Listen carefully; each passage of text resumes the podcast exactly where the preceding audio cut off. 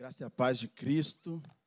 Eu dou uma boa noite para toda a igreja, onde quer que vocês estejam. Você que estiver assistindo pelo celular, pelo computador, pela televisão, qualquer dispositivo que seja, que a palavra de Deus ela venha falar conosco nessa noite, que ela realmente seja vida na sua vida, na sua casa e no seu meio, que ela venha trazer confronto e transformação de vida. E como eu sempre digo, é sempre um privilégio poder compartilhar a palavra de Deus. Então, eu vou ler nessa noite, nós vamos estudar a Bíblia nessa noite, no livro de Mateus, capítulo 7, no verso 13. Mateus, capítulo 7, no verso 13 em diante. Nós vamos até o verso 27, do 13 ao 27. E diz assim: tomar uma aguinha. É um culto ao Senhor. Mateus capítulo 7, no verso 13. Entrem pela porta estreita, pois larga é a porta e amplo o caminho que leva à perdição, e são muitos os que entram por ela. Como é estreita a porta e apertado o caminho que leva à vida, são poucos as que a encontram. Cuidado com os falsos profetas eles vêm a vocês vestidos de pele de ovelhas, mas por dentro são lobos devoradores. Vocês os reconhecerão por seus frutos. Pode alguém colher uvas de um espinheiro ou figos de ervas daninhas? Semelhantemente, toda árvore boa dá frutos bons, mas a árvore ruim dá frutos ruins. A árvore boa não pode dar frutos ruins, nem a árvore ruim pode dar frutos bons. Toda árvore que não produz bons frutos é cortada e lançada ao fogo. Assim, pelos seus frutos vocês os reconhecerão. Nem todo aquele que me diz, Senhor, Senhor, entrará no reino dos céus, mas apenas aquele que faz a vontade de meu Pai que está nos céus. Muitos me dirão naquele dia: Senhor, Senhor, nós profetizamos em Seu nome em teu nome não expulsamos demônios e não realizamos muitos milagres? E eu lhes direi claramente: nunca os conheci. Afastem-se de mim, vocês que praticam o mal. Portanto, quem ouve estas minhas palavras e as pratica é como um homem prudente que construiu a sua casa sobre a rocha. Caiu a chuva, transbordaram os rios, sopraram os ventos e deram contra aquela casa, e ela não caiu porque tinha seus alicerces na rocha. Mas quem ouve estas minhas palavras e não as pratica, é como um insensato que construiu a sua casa sobre a areia. Caiu a chuva, transbordaram os rios, sopraram os ventos e deram contra aquela casa, e ela caiu, e foi grande a sua queda. Glória a Deus por sua palavra.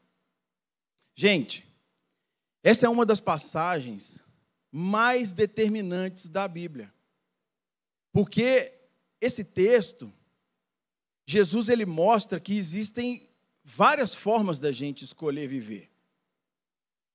Jesus mostra que existem várias maneiras de se escolher viver nos dias de hoje.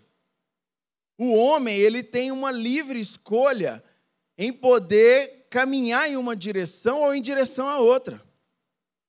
E aqui nesse texto a gente consegue enxergar Jesus nos chamando para tomar uma decisão. Jesus ele nos chama para a gente poder seguir um caminho específico. Cabe a nós querer ouvir o que Jesus está demandando de nós ou não querer ouvir. Mas a gente consegue perceber claramente que são vários caminhos possíveis. E a gente consegue perceber claramente que tem um chamamento de Cristo para nós. João Calvino, ele disse que o querer é inerente ao ser humano. O querer é do homem. E é normal o homem querer. Mas é natural, é, é, é princípio da natureza pecaminosa o homem querer o que é mal. Mas é parte da graça de Deus o homem escolher aquilo que é bom. É somente pelo poder de Deus exercido em nós que faz com que a gente consiga escolher algo que é bom. Então, querer o que é bom depende da manifestação da graça de Deus em nós. É assim que a gente deve procurar viver. É esse o convite de Jesus. Porque quando a gente tenta caminhar ao contrário disso, quando a gente tenta escolher viver de uma maneira diversa dessa que Jesus nos convida a viver, certamente a gente está falando, Jesus, deixa eu viver da minha maneira. Jesus, deixa eu caminhar da forma que eu quiser. Eu quero fazer as minhas próprias escolhas. Eu não te reconheço como Senhor da minha vida. Mas nessa noite, nessa noite nós vamos estudar a palavra de Deus. E que o Espírito Santo ilumine os olhos do seu coração, para que você possa reconhecer esse chamado de Jesus Cristo para que você possa enxergar o quanto isso é decisivo na sua vida, o quanto isso é decisivo na sua caminhada, o quanto isso é decisivo na sua jornada e o quanto isso vai ser decisivo, principalmente na sua eternidade. Então, nós vamos caminhar dentro de três pontos. Nós vamos estudar, em primeiro lugar, nesse texto, que Jesus Cristo ele nos chama para um discernimento. Jesus ele te convida a discernir algo. Em segundo lugar, Jesus ele nos chama para uma redução necessária. Jesus ele nos convida para um encurtamento que se faz necessário em nossa vida.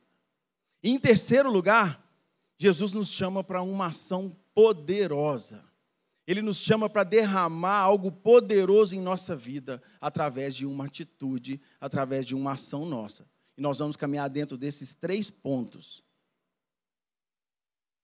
Então, em primeiro lugar, o chamado ao discernimento. Olha o verso 22 desse capítulo 7 que nós acabamos de ler, o que está escrito? Mateus 7, capítulo 7, verso 22. Muitos me dirão naquele dia: Senhor, Senhor, não profetizamos em Seu nome? Em Teu nome não expulsamos demônios? Não realizamos muitos milagres? Gente, quem são essas pessoas que estão conversando com Jesus aqui? Quem você acha que, que é esse tipo de gente que está se aproximando de Jesus para falar com ele, que falou no nome dele, chamando ele de Senhor? Provavelmente são cristãos. Provavelmente são pessoas que se dizem crentes. Provavelmente são pessoas que talvez sejam batizadas. Talvez sejam pessoas que estavam envolvidas no ministério, servindo na igreja local. Eles se aproximam de Jesus e falam: Senhor. E a palavra que eles usam aqui no original, no grego, é a palavra Kyrios.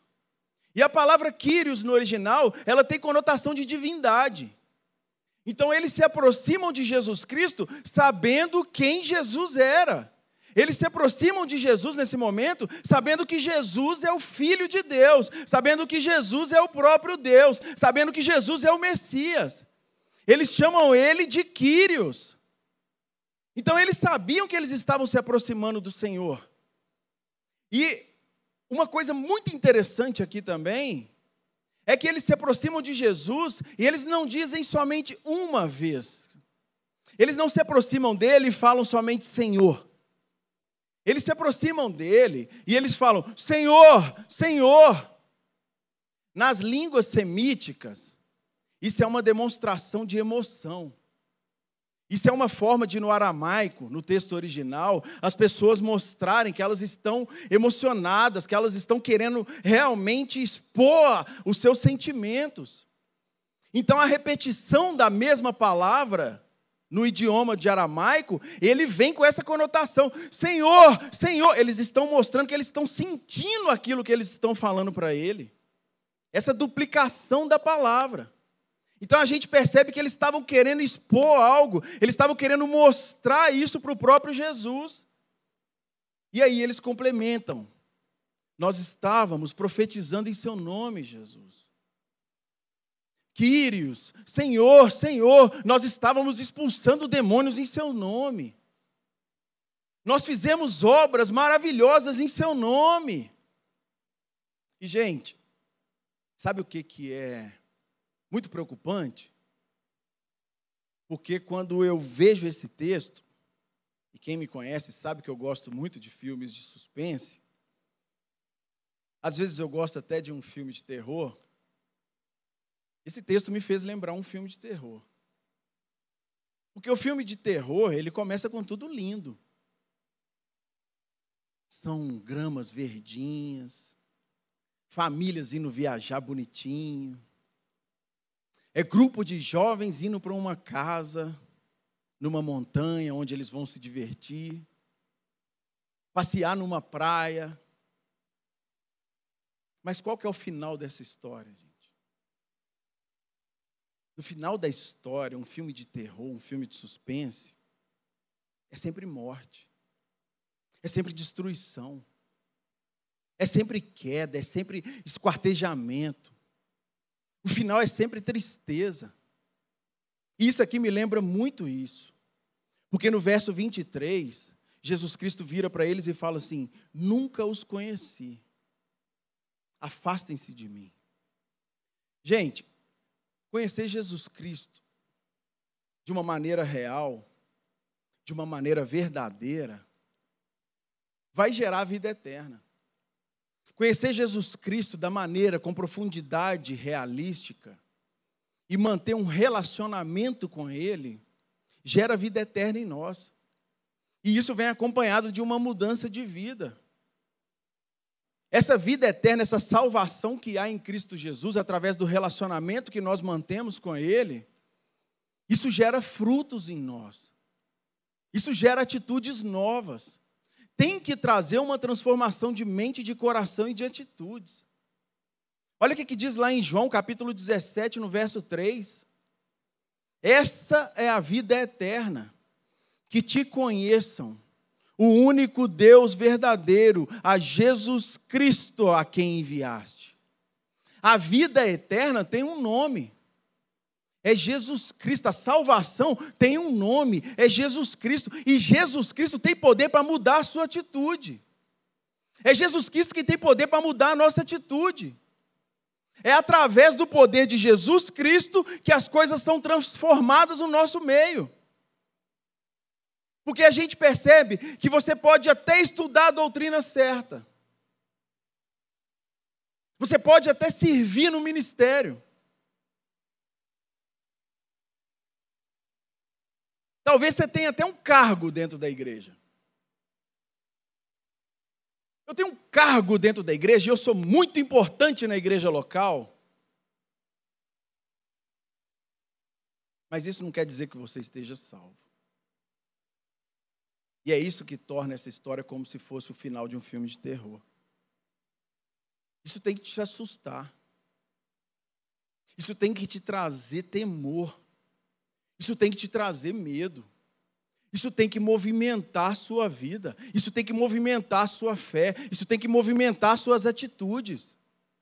O estudo aprofundado da palavra de Deus, quando ele é entendido da maneira que o Espírito Santo traz conhecimento para nós, ele tem que gerar frutos novos na nossa vida. Isso tem que trazer um discernimento diferente para você. Não tem como, sábado após sábado, a gente ter que ficar batendo na mesma tecla para que haja uma transformação de vida, se não houver um discernimento que é dado pelo Espírito Santo para você. Você tem que aceitar a palavra de Deus que é viva e falar: Deus, me transforma por dentro. Deus entra em mim e transforma a minha história toda daqui para frente. Não depende de mim, não depende dos pastores da juventude, não depende dos pastores da igreja, depende de você. E Jesus Cristo quer que você tenha esse discernimento nessa noite. Jesus Cristo quer que essa palavra te atinja e que o Espírito Santo te traga esse discernimento. Que o Espírito Santo te faça acordar e te faça gerar vida a partir de hoje. Que essa palavra seja transformadora. Comece a pensar aí onde você estiver, onde que o seu coração está agora. Ah, eu estou preso aqui em casa, mas eu queria estar tá numa balada. Ah, eu estou preso aqui em casa, mas eu queria estar tá num motel agora. Ah, eu estou preso aqui em casa, mas eu queria estar tá em festa com meus amigos. Eu queria estar bagunçando as coisas.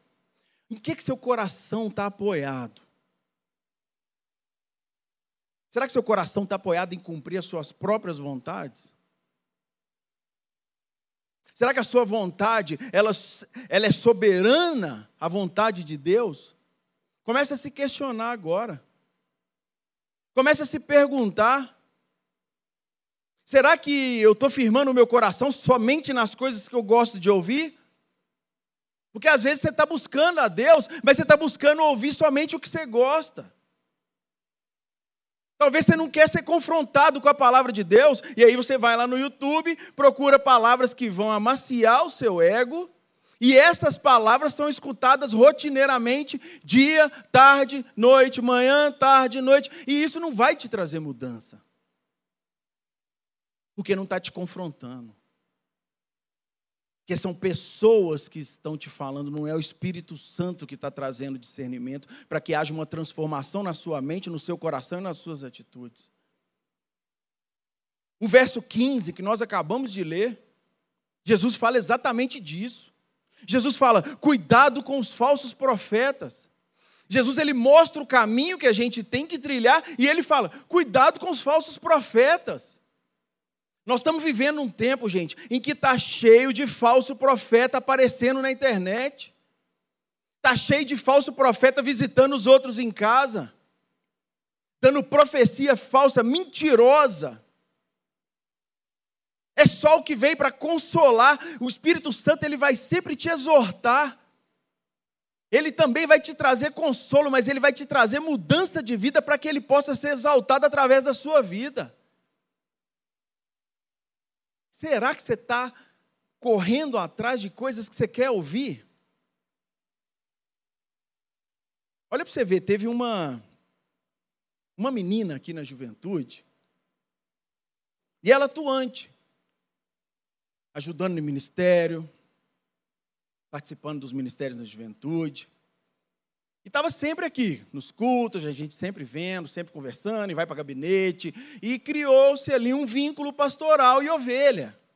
E ela sendo atendida pela, pelas pastoras, a minha esposa, as, as outras pastoras.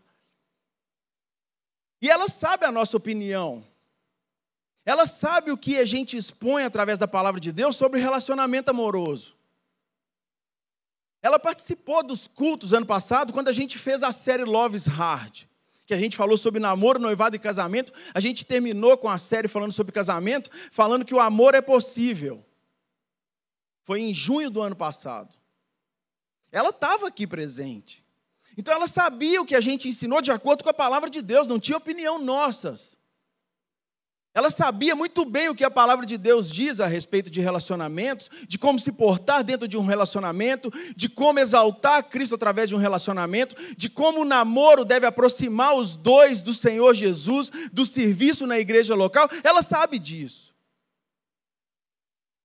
Mas ela começou a namorar com um rapaz que não é cristão, um rapaz incrédulo.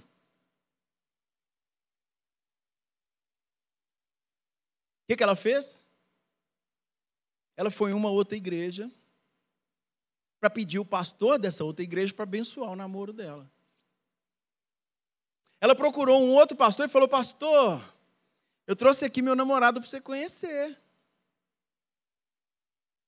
Olha aqui que gracinha. E o pastor nunca tinha visto ele, mas conhecia ela. E aí esse pastor depois chegou para mim e falou assim: Mano, é, a tal menina ela foi me procurar para pedir. Ela te falou alguma coisa? Eu falei, não, ela nem tem que me falar. Eu não sou senhor dela. Mas ela não veio atrás de mim para me pedir opinião a respeito disso, porque ela sabe exatamente o que eu ia falar com ela. Mas ela foi atrás de você te chamando de paizão. Ela foi atrás de você te chamando de conselheiro. Toma cuidado com o que você está aconselhando para ela. Aconselha ela. Cuida dela. Fala a verdade para ela. Mas fala a verdade de acordo com a palavra de Deus. É por isso que eu te pergunto nessa noite: será que você não está buscando ouvir só o que vai amaciar o seu ego e o que vai acalentar seu coraçãozinho? Será que você não está buscando somente respostas que vão ser positivas àquilo que você quer, que corresponda às suas atitudes? É isso que você tem que ter discernimento nessa noite. É isso que você deve compreender a partir de hoje. É essa vontade do Espírito Santo, que você seja acordado, que você seja acordada, minha filha. Se liga, acorda. Vira uma chave pelo amor do nosso Senhor Jesus Cristo e muda essa vida sua. Transforme essa vida sua de uma vez por todas. Porque Jesus tem te chamado rotineiramente. Certamente não é a primeira vez, certamente não é a segunda, mas é rotineiramente. O Espírito Santo tem trazido verdades para ir em confronto com você, mas não, você está buscando palavras que vão te confortar. No nosso sítio eu tenho, um, eu tenho um pitbull lá. A gente tem um pitbull, um cachorrinho. E esse pitbull, ele chegou lá uma bolinha de pelo desse tamanhozinho assim, ó, um filhotinho. Quando ele chegou lá no sítio, nós chamamos o veterinário para dar as vacinas nele, e ele pequenininho, uma bolinha de pelo. Aí a veterinária deu uma dica para a gente, para a gente poder ensinar ele de uma forma não agressiva, porque ele começou a entrar nos lugares que não devia. Ele fazia cocô em uns lugares que não devia. E uma forma da gente corrigir sem ter que bater, até porque é um pitbull, se eu bater nele ele achar que eu sou agressivo, eu estou lascado. Mas aí a veterinária ensinou a gente, ela falou: você vai pegar um negócio, botar água, aqueles negócios de estilingar, bota água. Toda vez que ele entrar num lugar que vocês não querem que ele entre, tipo na casa, ou ele fizer cocô em um lugar, você vai lá e estilinga a água no focinho dele. Você tch, tch, tch, jogou água no focinho. Então ele entrava lá em casa, no sítio, eu, no nariz dele, ele hum, e saía. Ele fazia cocô num lugar que eu não queria, eu, no focinho dele, ele corria. Demorou. Custou para ele aprender. Nós tivemos que gastar litros de água. Foram litros de água gastos. Mas ele aprendeu. Hoje ele faz cocô no lugar certo. Hoje a porta pode ficar aberta, que ele só para na porta. E quem já foi lá no nosso sítio sabe, ele para na porta com as duas patinhas na porta, patona, né? Na verdade, ele já está um monstro. Ele fica na porta assim, ó, quietinho olhando, mas não entra. Vou te falar que talvez você esteja vivendo o evangelho desse jeito. Você está ouvindo o que é necessário, você está recebendo a estilingada de água no focinho todos os dias. Você está sendo confrontado com um modo de vida que você deve adotar. Você está sendo confrontado para uma caminhada que você deve passar a ter a partir de hoje. Mas não. Você prefere fugir da água que está sendo jogada no seu nariz. Você está preferindo correr para o lado que não tem a aguinha. Porque você quer que o seu coração esteja sendo acalentado por algo que vai ser uma verdade sua. Deixa o Espírito Santo trazer discernimento para você. É Ele quem sonda nossos corações lá no mais profundo. Eu tenho certeza que nesse momento cada um está pensando no que tem que ser consertado. Tenho certeza que o Espírito Santo está indo de encontro com você, onde você estiver. E Ele está te falando o que, que você tem que mudar na sua vida. Você sabe o que, que tem que mudar. E a água está batendo. Deixa essa água te incomodar. Deixa ela te incomodar até trazer mudança na sua vida. Não é fugindo, indo para outro lugar, não. Não é trocando de igreja, não é trocando de atitude. Não é mudando de pastor, não, porque eu conheço as ovelhas, o pastor conhece a ovelha. Não adianta vocês irem em outras igrejas e procurar outros pastores, porque se o pastor tiver ética, ele também vem atrás e me fala como esse teve. Então não adianta você fugir do seu erro. O Espírito Santo quer que você mude de vida. E o convite é para um discernimento nessa noite, para que haja uma transformação na sua vida. E o segundo lugar, o segundo ponto desse estudo nosso nessa noite, é que Jesus ele quer que vocês enxerguem uma redução necessária. Jesus ele quer que haja um encurtamento que vai ser certeiro na sua vida. Um fechamento que vai mudar a sua vida, que vai transformar a sua vida. Olha o verso 13 desse capítulo 7 de Mateus. Entrem pela porta estreita, pois larga é a porta e amplo o caminho que leva à perdição, e são muitos os que entram por ela. São muitos os que entram por ela, gente. Isso é Jesus falando, não sou eu. Muitos os que entram por ela. Jesus ele descreve essa porta larga e ele mostra que essa porta ela parece ser muito mais convidativa. Ele mostra que essa porta ela parece ser muito mais tranquila de passar. Ele mostra que essa porta ela se torna mais confortável para você passar. A porta é estreita, a porta, a porta é larga. Muitos passam por ela. Mas ele completa dizendo assim: olha, muitos vão entrar por ela. E na hora da passagem, vai ser de boa, vai ser tranquilo. Mas na hora que chegar lá dentro, é um sufocamento. Na hora que chegar, na hora que você atravessar essa porta, isso vai te sufocar. Na hora que você atravessar essa porta, isso vai te esmagar. E não é por um pequeno período. Não é por um prazo curto.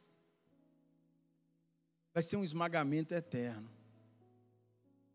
Depois que você passar por essa porta, que vai ser tranquila, vai ser de boa.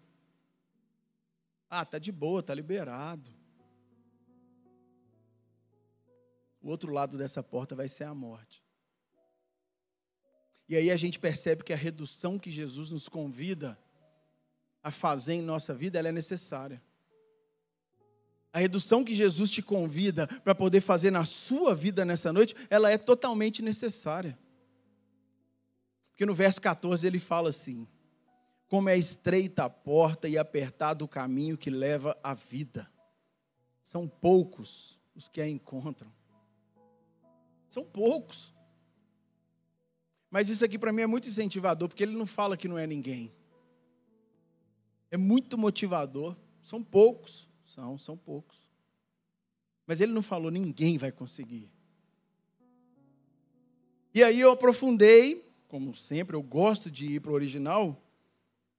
Eu fui para o dicionário comum para poder ver o que, que essa palavra estreita significava.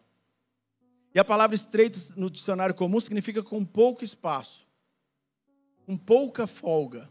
É o dicionário comum. Se você for no dicionário aí, algum dicionário de português, você vai ver que a palavra estreito significa com pouco folga, com pouca folga ou com pouco espaço. Esse é o significado.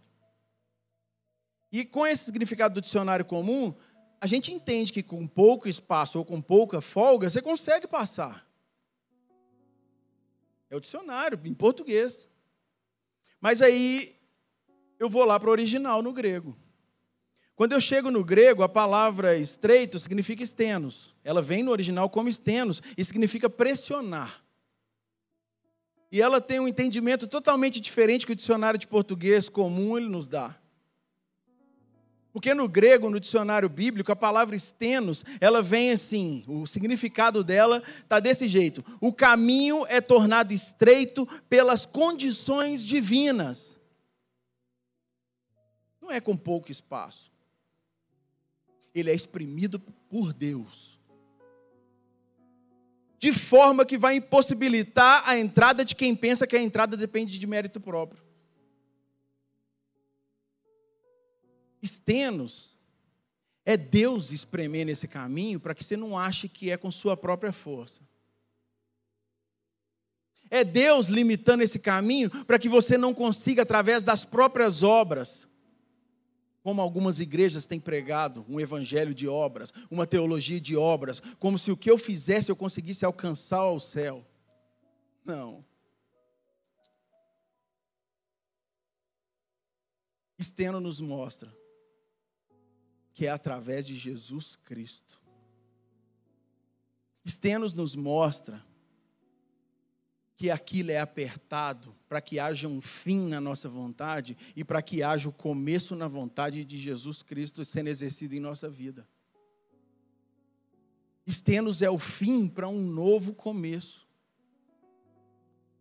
Estenos é o final de uma jornada da minha própria vontade para o começo de uma jornada dentro da vontade do próprio Deus. Deixando o Espírito Santo dirigir a minha atitude. A redução de Cristo se faz necessária. A redução de Jesus Cristo é necessária na sua vida, é necessária na minha vida. A redução que Jesus faz no meu caminho, no seu caminho, ela é necessária para o resto da nossa vida. Tem um livro que eu li, faz parte de uma coleção do C.S. Lewis. Se chama As Crônicas de Nárnia. Acho que Toda a juventude já conhece, nós já fizemos até série sobre livros do C.S. Lewis. Mas esse As Crônicas de Nárnia é uma coleção, são sete romances. E no último livro dessa coleção, A Última Batalha, o livro 7, quando está rolando a batalha, o rei Tyrion, ele está lá naquele, naquele momento de luta, naquele momento de batalha, e ele está correndo, tem uma montanha. E nessa montanha ele consegue enxergar um estábulo pequeno. Naquele monte tem um pequenininho estábulo lá longe e ele enxerga aquele estábulozinho, com uma porta bem pequenininha. E ele começa a fugir em direção àquele estábulo. E antes de entrar naquele estábulo, ele começa a ficar com medo, porque ele vê aquela porta encurtada e fala assim: Cara, eu vou entrar ali dentro, eu não vou conseguir viver, eu vou ficar espremido na hora que eu passar por aquela porta, ali vai ser o meu fim. Mas eu vou para aquele lugar, eu tenho que ir em direção àquele lugar naquela montanha. E aí, na hora que ele chega nesse estábulo, por essa entrada apertada, ele passa por ela com muita dificuldade. E aí, na hora que ele entra, ele percebe que lá dentro é um lugar enorme. Aí ele olha assim, aquele tanto de floresta, tudo verde. Aí ele repara rio correndo, cachoeira, lagos formados. Ele repara um céu lindo, azul, enorme dentro do estábulo. Aí ele fala assim: Eu achava que eu ia morrer aqui dentro. Mas é aqui dentro que existe a vida real. É aqui que eu encontrei a vida boa. É aqui que existe a vida em perfeição. Esse é o Evangelho. Essa é a verdade que Cristo está querendo te mostrar nessa noite.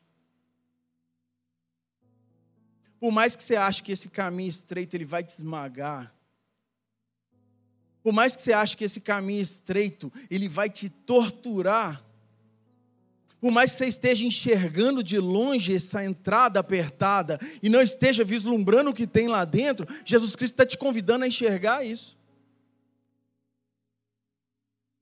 Jesus Cristo está te convidando nessa noite para que a sua mente seja transformada, para que você possa enxergar algo que vai acontecer para toda a eternidade. É uma vida diferente. É uma vida transformada. Ai, pastor, mas eu tenho erros na minha vida que eu não consigo vencer. Eu passo por problemas na minha vida, pastor, que eu não vejo saída, eu não estou conseguindo enxergar o outro lado dessa porta.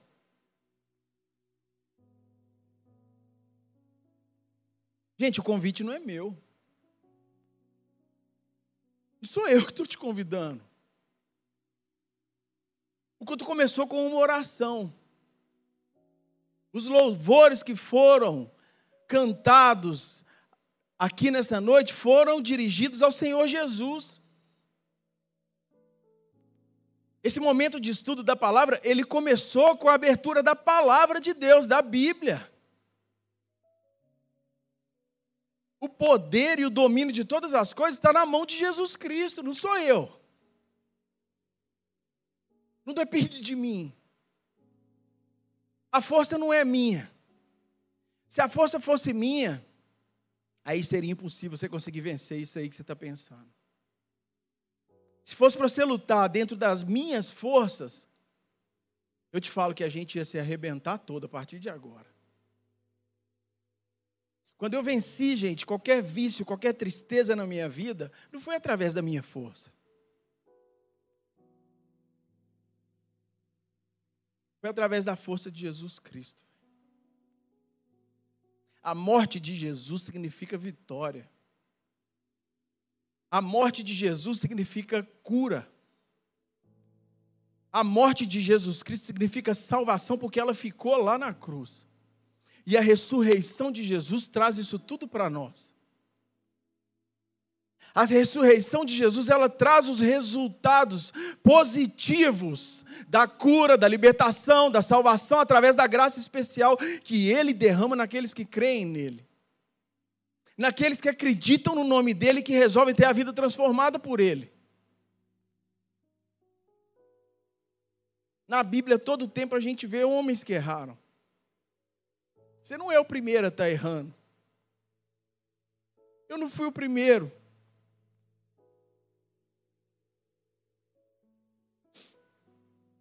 Mas esses homens que erraram, eles também não permaneceram no erro. Então você não vai permanecer no erro. Noé ele ficou embriagado. Noé bebeu vinho? Bebeu. Se embriagou. Mas Noé não viveu como um beberrão. Ele não viveu como um alcoólatra. Jacó ele enganou Esaú. Enganou, roubou. Passou para trás, seu irmão. Mas ele não levou uma vida como um enganador. Ele não saiu enganando todo mundo. Moisés ele matou um egípcio. Mas Moisés teve a vida transformada por Deus e ele não andou o resto da sua vida como um assassino. Abraão, ele mentiu para o rei do Egito. Ele falou que Sara, sua esposa, era sua irmã, porque ele estava com medo. E talvez você tenha medo também, você pode ter mentido por talvez medo. E você não sabe em quem confiar. Mas Abraão não levou uma vida como um mentiroso. Deus mudou a vida dele toda. Davi cometeu um adultério que foi terrível aos olhos de Deus. Mas Davi não levou uma vida de adúltero. Davi ele se quebrantava na presença do Senhor. Davi ele se arrependia dos seus pecados na presença do Senhor. Ele não levou uma vida como um adúltero. Pedro Pedro negou Jesus três vezes, Pedro negou Jesus três vezes depois de ter andado com Jesus por longos e longos caminhos. Mas ele não levou uma vida negando a Jesus. Pelo contrário, ele morreu por amor a Cristo. Paulo e Barnabé se desentenderam. Brigaram. Os dois discutiram. Cada um seguiu um rumo. Mas eles não levaram uma vida em rebeldia.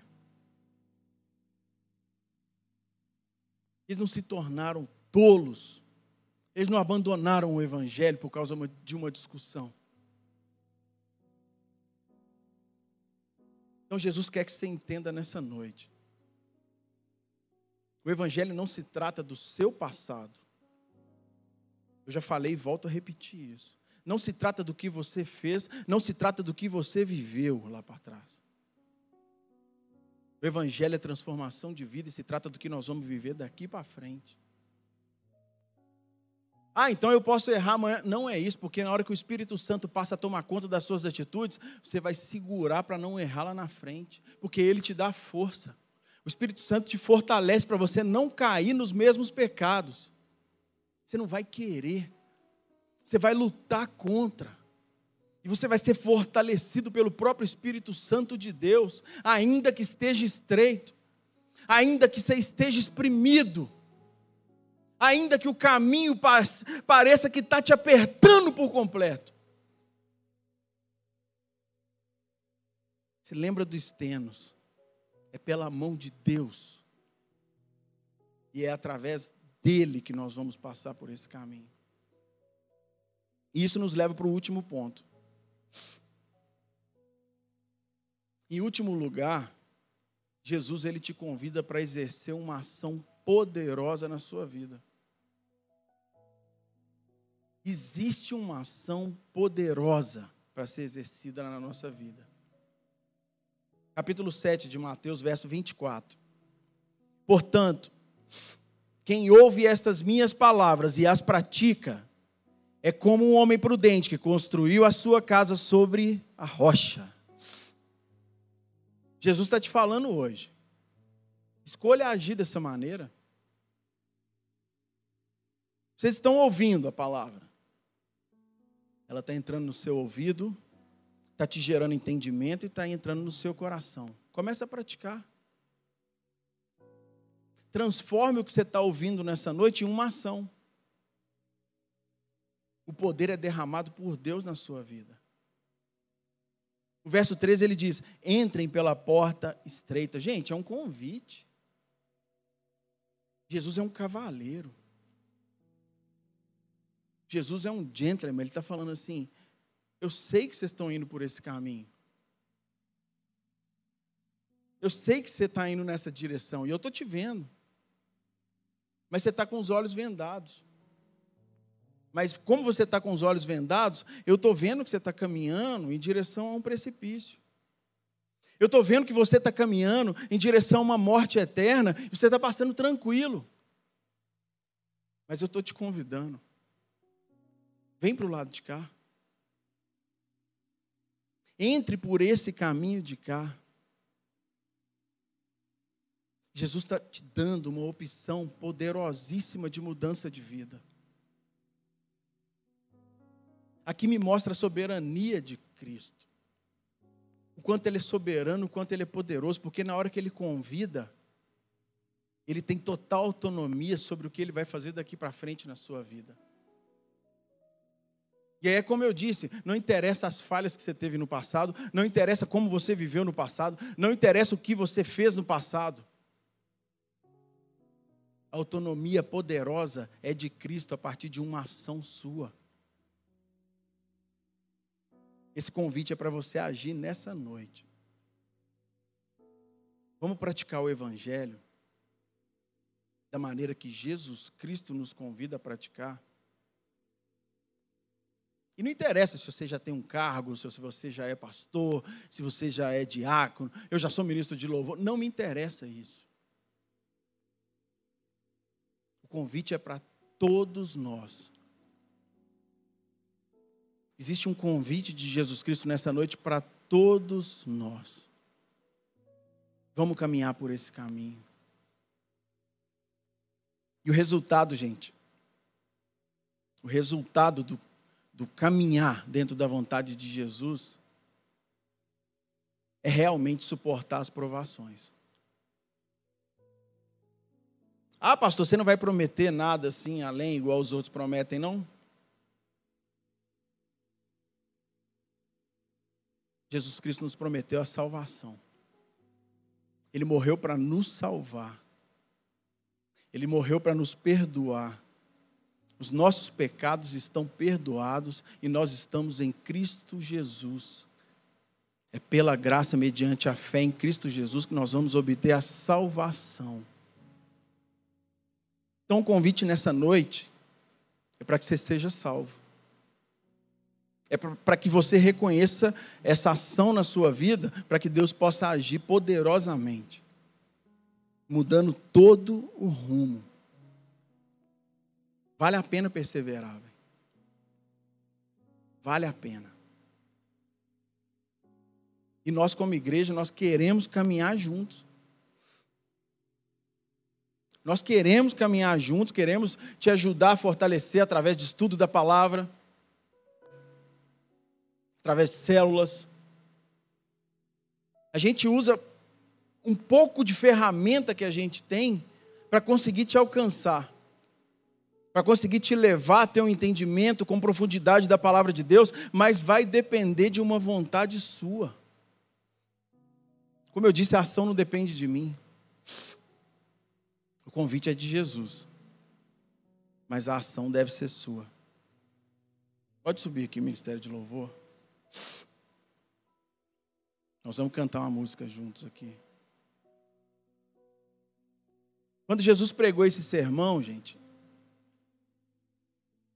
essas palavras de Jesus foram no final do Sermão do Monte. Essas palavras nunca haviam sido faladas por ninguém. Foi uma coisa totalmente nova. E eu tenho certeza que nunca mais palavras como essas serão ditas por ninguém. É somente Jesus que tem poder de falar isso. É somente Jesus Cristo que tem poder de virar para você e falar assim: olha, você está indo por esse caminho. E eu enxergo que caminho é esse. Muda o seu caminho e venha para esse. E o meu Espírito Santo, o Consolador, semelhante a mim, esse vai te dirigir dentro desse caminho que eu estou te mandando. Então chegou a hora Chegou a hora de você reconhecer exatamente isso. Eu vou pedir o pastor Edric, o Mistério de Louvor, que cante uma canção. Enquanto isso, você vai falar com Deus aí onde você estiver. Que seja um momento de meditação do que foi ministrado aqui nessa noite. Para que você possa conversar com esse Deus que te convidou nessa noite, que te chamou ao discernimento, que te chamou para atravessar por um caminho e que está querendo derramar uma ação poderosa sobre a sua vida. Vamos adorar a Deus?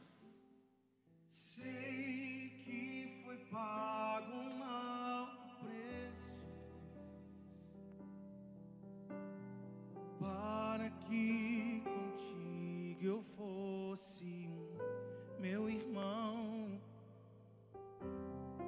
Quando Jesus derramou sua vida, ele pensava em ti, ele pensava em mim, pensava em nós. Eu sei que foi pago um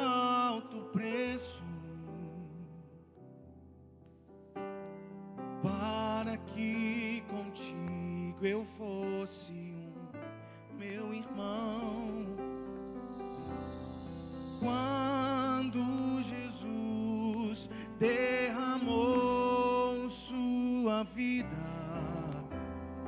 ele pensava em ti. Ele pensava em mim, pensava em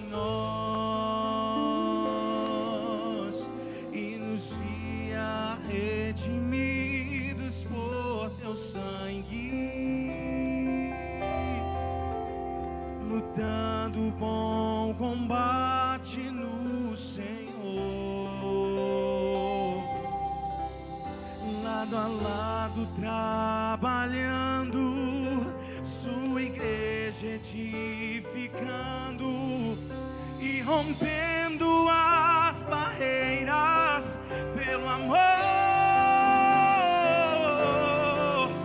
E na força do Espírito Santo nós proclamamos aqui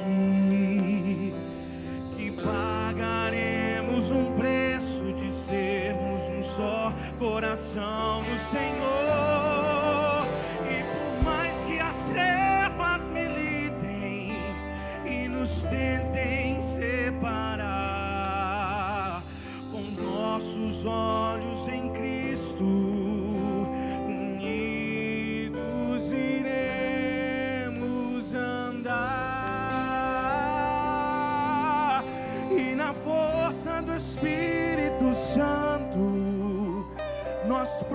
Proclamamos aqui que pagaremos um preço de sermos um só coração no Senhor. E por mais que as trevas limitem e nos tentem separar,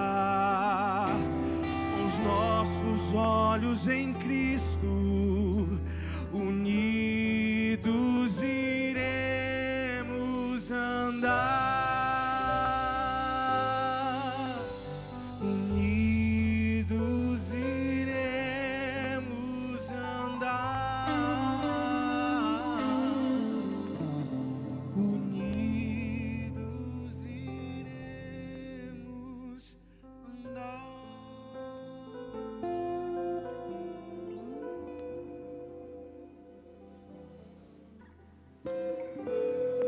Chegou sua hora. Sua hora de falar sim para Ele. Vamos orar juntos? Você vai falar com Deus, Deus, eu não, eu não quero mais só ser exortado. Eu quero realmente uma transformação de vida.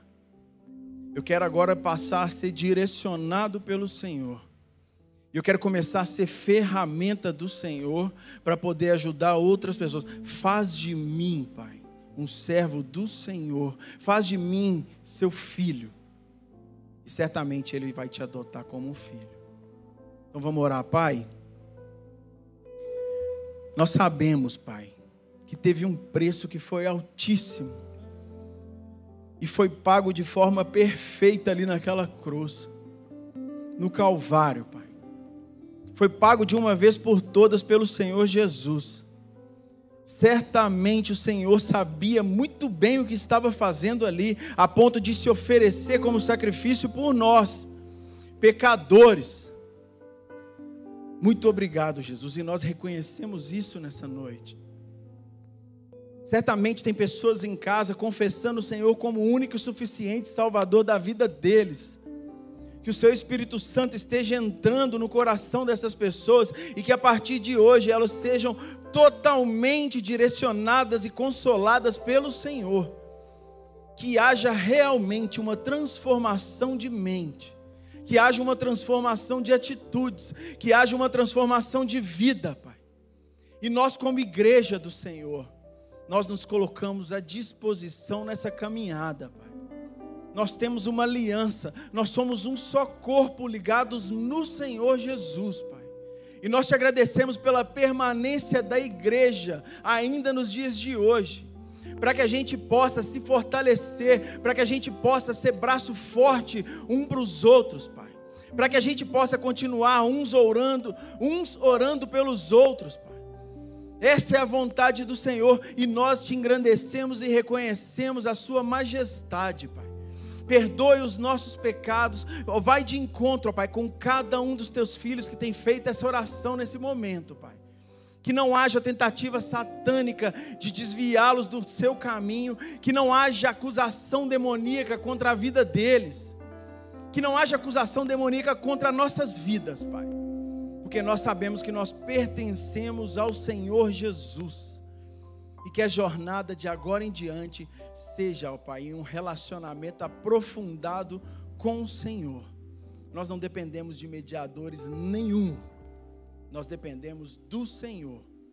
Exerça a sua ação poderosa em nossas vidas, Pai. E nós te agradecemos no nome poderoso de Jesus. Amém. Eu te convido a ler o capítulo 12 de Romanos. Assim que o culto terminar, abra sua Bíblia, você vai ler o capítulo 12, do verso 1 até o verso 21. Eu até tinha vontade de ler agora, para a gente poder ler juntos, mas para não passar do tempo, nós teremos ceia, hoje é noite de ceia, teremos momentos de dízimos e ofertas para a gente adorar a Deus. Mas eu te convido, assim que terminar esse culto, abra sua Bíblia, leia capítulo 12 de Romanos. E Deus vai falar com você. Que Deus abençoe vocês e que essa palavra seja vida na sua vida, em nome de Jesus. Glória a Deus, que alegria. Unidos iremos andar. E nessa hora você é convidado a participar de um momento solene dos dízimos e das ofertas. Quero trazer uma reflexão bem breve, que está em 2 Coríntios, no capítulo 9, no verso 7. Cada um contribua segundo tiver proposto no coração, não com tristeza ou por necessidade, porque Deus ama a quem dá com alegria. Algo que salta aos olhos, essa palavra necessidade, que quando você aprofunda um pouco nela, ressalta a singeleza de coração que tem que ser feito esse ato. Este ato tem que acontecer com liberalidade, com algo que vai preencher mesmo o seu coração, entendendo que você faz parte de algo. Se unidos iremos andar, essa hora, mais do que nunca, é necessário se mostrar à igreja. No canto esquerdo da sua tela tem um QR Code que é muito seguro. Você pode pegar o seu celular, apontar para ele. É muito importante, juventude, que nós mostremos a nossa força nesse tempo de pandemia. O sustento das famílias que a igreja assiste, ele não para o envio das ofertas missionárias a tantas pessoas, famílias posicionadas ao redor do mundo, ele não para.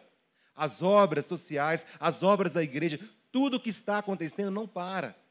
Então o desafio para mim e para você nessa hora é permanecermos fiéis. É mais do que nunca se mostrar fiéis àquilo que o Senhor tem nos dado.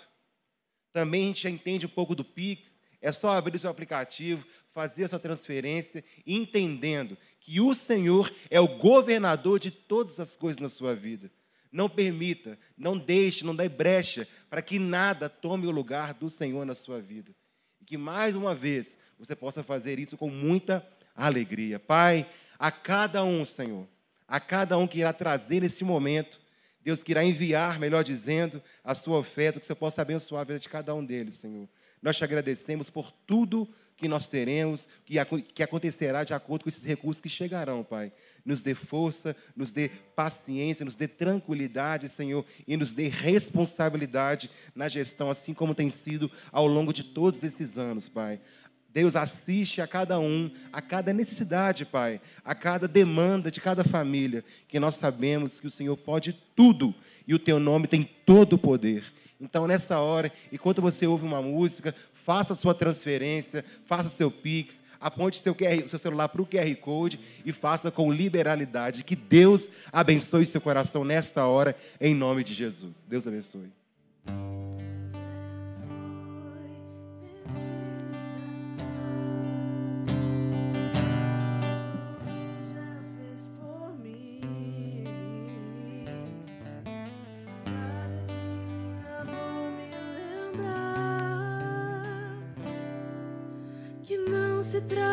Sobre mim.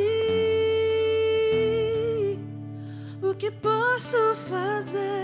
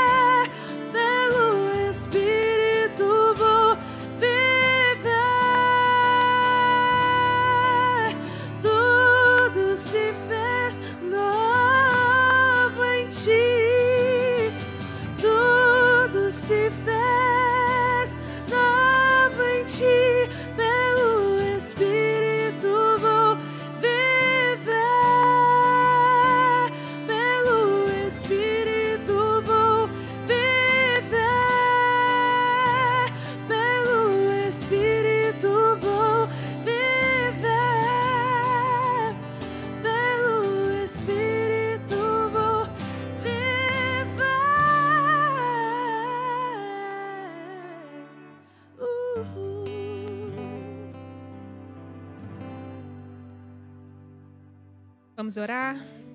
Pai, nós agradecemos, Deus, pela oportunidade de podermos contribuir com a tua obra, de podermos dizimar e oferta- ofertar na casa do Senhor. Senhor, abençoe, Pai, para que cada valor colocado no, no teu altar seja destinado exclusivamente para a tua honra e glória. Dê sabedoria, Pai, àqueles que vão manipular o dinheiro colocado aqui e dar o destino correto. Em nome de Jesus. Amém. Hoje é dia de ceia. Olha que coisa maravilhosa. E você que está em casa, você pode realizar esse momento conosco, participar desse momento conosco. Separa o seu pãozinho, um suco de uva e vamos celebrar esse momento tão especial. Enquanto você separa aí, a gente vai adorar a Deus juntos aqui um minutinho e já voltamos para consagrar os elementos ao Senhor. Amém?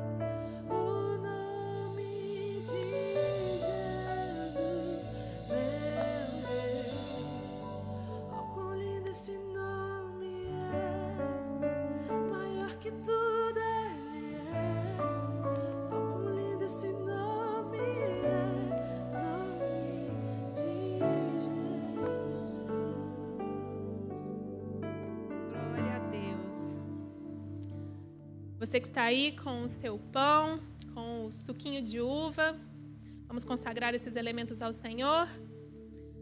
Segure em sua mão, levante, feche seus olhos. Senhor, nós somos gratos a Ti, Pai, porque podemos participar deste momento maravilhoso de trazer à memória a única coisa que nos dá esperança, que é o Senhor. Por isso, nós consagramos estes elementos, o pão, o suco, em Teu nome, Deus. Nós consagramos a Ti, ó Pai, em nome de Jesus.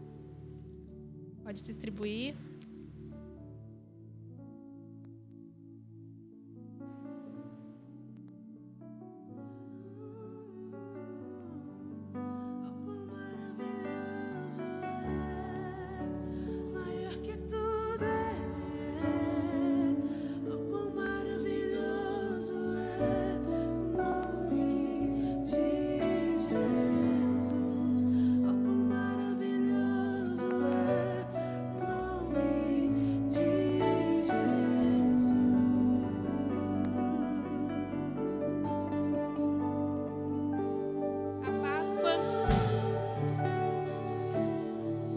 A Páscoa para o judeu, ela tem o nome de Pesach, passagem.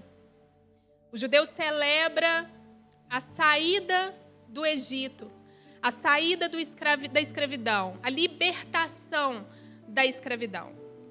A Páscoa para nós cristãos, amanhã celebraremos o domingo de Páscoa. A Páscoa para nós também tem o significado de libertação, mas não de um cativeiro físico, não de um faraó tirano. A nossa libertação é da morte eterna.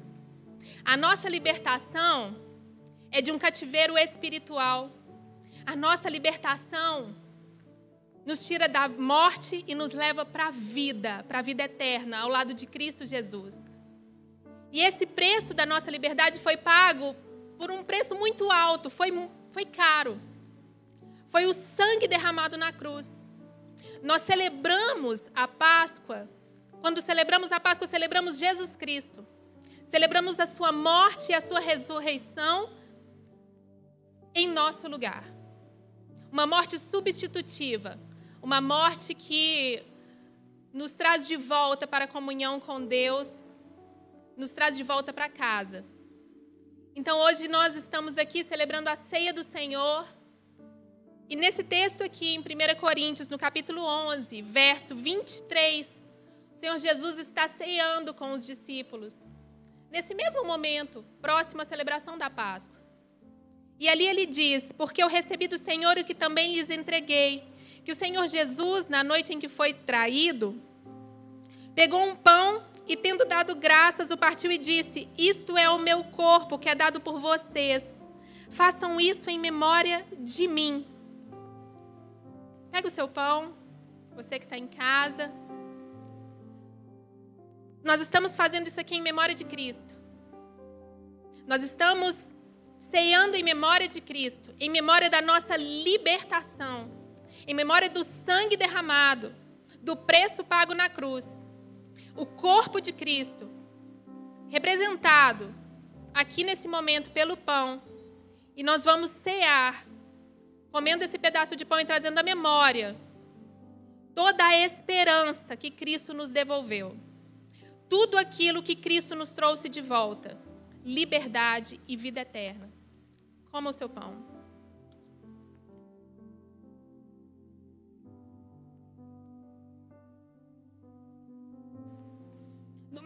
Do mesmo modo, depois da ceia, pegou também o cálice, dizendo: Este cálice é a nova aliança no meu sangue. Façam isso todas as vezes que o beberem em memória de mim. E celebrando, continuando a celebração, com o sangue de Cristo derramado por nós, louvando a Deus, porque fazemos parte dessa nova aliança, glorificando a Deus, porque somos salvos, nós tomamos o cálice e celebramos com júbilo, com alegria, porque Deus é maravilhoso e Cristo nos libertou. Tome o seu cálice. Libere a sua mão e aplauda ao Senhor aí na sua casa. Celebre. Louve a Deus. Glória a Deus.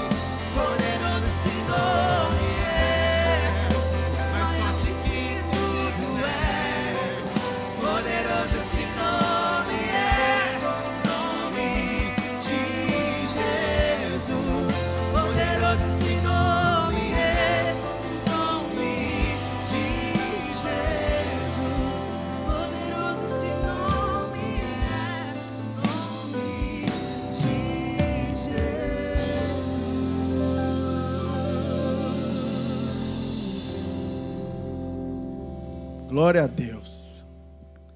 Glória a Deus por tudo que aconteceu aqui nessa noite. Eu espero de verdade que a alegria do Senhor tenha entrado na sua casa, tenha entrado onde você estiver. Que realmente o Espírito Santo venha te fortalecer, venha trazer cura, que você se sinta abraçado por nós, pela juventude de Getsemane, pela Igreja Batista Getsemane. Vamos orar encerrando esse culto e agradecendo a Deus por esse momento? Pai, nós te agradecemos. Nós te engrandecemos, Jesus. Te agradecemos pela oportunidade de cultuar ao Senhor em mais uma noite. Certamente estamos em tantos lugares diferentes, em tantos lugares pelo mundo, mas é a igreja do Senhor reunida, Pai. Todos adorando ao Senhor, clamando ao Senhor com uma só voz, Pai.